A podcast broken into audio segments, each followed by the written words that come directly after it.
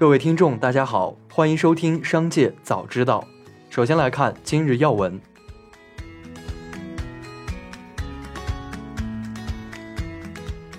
十月十日二十四时，国家发改委将开启新一轮国内成品油调价窗口。在此前的第七跌之后，本轮国内油价或将继续下调。据卓讯资讯测算，截至九月三十日第七个工作日，国内参考原油变化率为负百分之三点七二，油价累计下跌约一百四十五元每吨，折算成公升价下跌约零点一一至零点一四元每升。按照当前油价预测下调趋势。如十月十日，国内油价按零点一一至零点一四元每升的幅度下跌，宁夏、陕西、新疆的九十二号汽油价格或将跌破八元每升。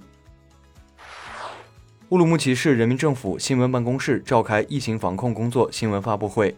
发布会指出，滞留旅客百分之八十为外地务工人员，按照群众需求，组织人员收集滞留旅客就业意向，由区就业办联系用工需求企业。推荐有电路、焊接、厨师、木瓦匠等方面经验的滞留务工人员，实现企业和务工人员的双向奔赴。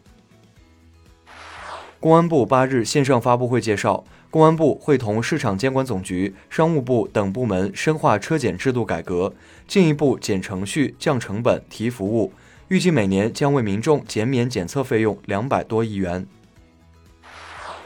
一起来关注企业动态。据贵州茅台近日消息，十月四日，茅台举行茅台酒节，正式开始二零二三年度茅台酒生产。十月五日，茅台集团党委书记、董事长丁雄军深入生产车间，调研茅台酒下沙轮次生产，开展劳动实践、服务生产一线工作，并检查制酒车间安全生产。天眼查 App 显示，近日，成都市青羊区新东方行远文化教育培训学校有限公司成立，法定代表人为孙吉星，注册资本五十万人民币，经营范围含从事语言能力培训的营利性民办培训服务机构。股东信息显示，该公司由新东方教育科技集团有限公司全资持股。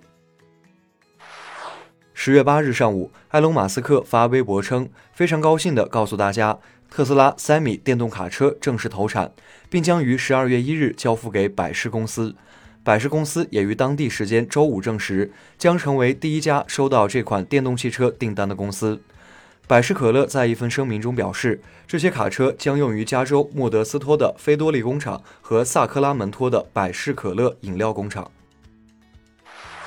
美东时间七日，美股上演黑色星期五，美国三大股指收盘大跌。道琼斯工业平均指数下跌百分之二点一，标准普尔五百指数下跌百分之二点八，纳斯达克综合指数下跌百分之三点八。芯片股遭重创，AMD 股价跌超百分之十三点八，市值蒸发一百五十一点八亿美元。此外，大型科技股全线走低，苹果跌百分之三点六七，市值蒸发八百五十八点一九亿美元，约人民币六千一百零六点八八亿。据国外媒体报道，随着 Mac 完成向苹果芯片的过渡，苹果上周开始悄然将 MacBook 的描述从 Mac Notebooks 改成了 Laptops。在在线商店的产品页面、苹果支持中的文章，甚至是操作系统都进行了更新。下面来关注产业发展动态。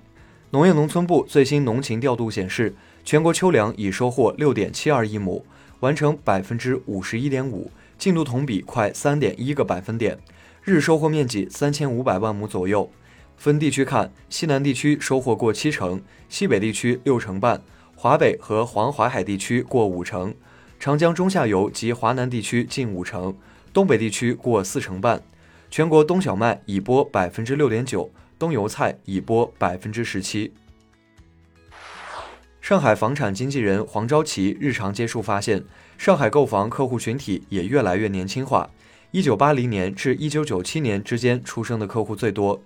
年轻人中十个有八个是家里给的钱。他们很多都是在英国、美国、加拿大等国留学回来，家里出钱买房，让他们留在上海工作。当然，也有一些自己创业成功的，比如互联网行业的创业者。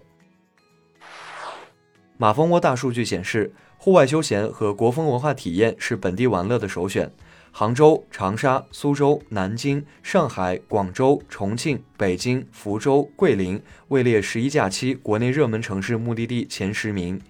近一周，马蜂窝站内小众海岛平均搜索热度上涨超百分之百。十一期间，马蜂窝站内各地骑行热度平均增长超百分之七十五，其中桂林两江四湖骑行热度涨幅达百分之一百五。最后来关注国际方面，俄罗斯反恐委员会十月八日表示，克里米亚大桥上一辆货运汽车发生爆炸，导致公路桥部分路段受损坍塌，同时导致铁路桥的油罐车起火。俄罗斯国家杜马代表奥列格·莫罗佐夫对此表示。此次事件是一次宣战行为，如果不进行充分反应，此类事件会更加频繁的发生。美国最新行业数据显示，随着美联储激进加息推升房屋贷款利率，美国月度房屋价格水平出现连续下跌，持续两年多的房地产市场高烧显著降温。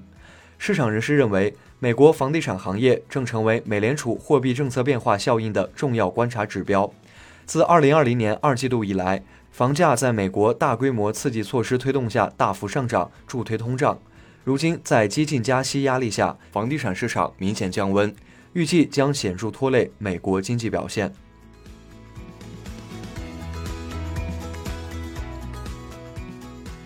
以上就是本次节目的全部内容，感谢您的收听，我们明天再会。